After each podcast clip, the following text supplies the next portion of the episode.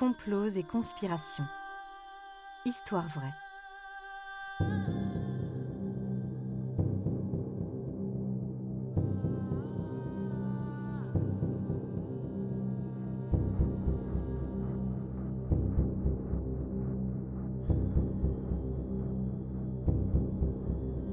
Un programme Studio Minuit.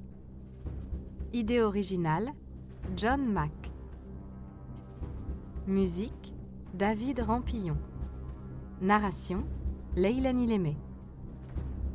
Enregistrement et montage Patrick Martinez-Bourna. La guerre d'hiver.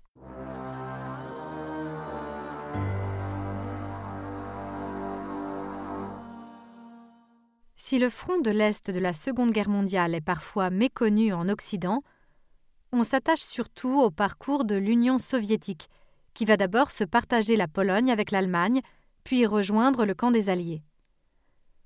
Pourtant, un épisode clé a lieu un peu plus au nord. Dans la lignée de l'opération Himmler de l'Allemagne contre la Pologne en septembre 1939, l'Union soviétique lance à son tour en novembre une action sous fausse bannière afin de se doter d'un casus belli contre la Finlande et légitimer une entrée en guerre.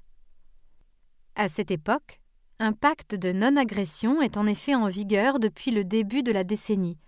De plus, les soviétiques ont rejoint la Société des Nations en 1934. L'URSS procède alors à un complot similaire à celui de l'Allemagne, en bombardant la ville russe de Menila, proche de la frontière avec la Finlande, et en accusant cette dernière d'être responsable de l'attaque. L'incident de Menila se déroule précisément le 26 novembre 1939, avec plusieurs tirs d'artillerie sur la ville et l'emballement de la propagande soviétique. Les relations diplomatiques sont rompues en quelques jours, et Staline s'affranchit des oppositions occidentales. Malgré le déni évident de la part de la Finlande, l'Union soviétique déclare les hostilités et démarre ce qu'on va appeler la guerre d'hiver. Le pays scandinave avait même proposé une enquête indépendante afin de prouver son absence de responsabilité dans l'incident, ce que l'URSS a bien sûr décliné. Le pouvoir finlandais avait d'ailleurs objecté que Menila était hors d'atteinte de tirs de canon, qui se trouvait trop en retrait de la frontière, justement afin d'éviter ce genre de situation. L'invasion de la Finlande par l'Union soviétique démarre le 30 novembre. Staline souhaite assurer une position stratégique au nord de Leningrad, actuel Saint-Pétersbourg, en s'accaparant l'isthme de Carélie, une étroite bande de terre séparant le lac Ladoga en Russie du golfe de Finlande.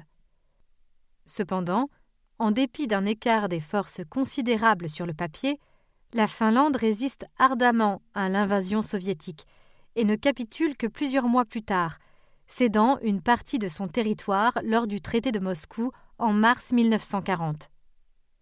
Les travaux historiques réalisés après la Seconde Guerre mondiale ont confirmé d'une part la mise en scène soviétique de l'incident de Menila, mais aussi montré le relatif échec de cette guerre d'hiver.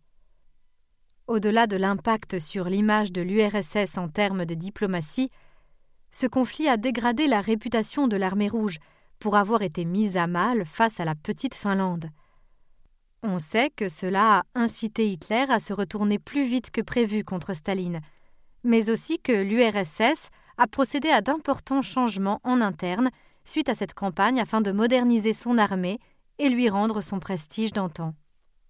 En 1994, le président de la Russie, Boris Eltsine, reconnaîtra que la guerre d'hiver était une guerre d'agression sans prétexte légitime.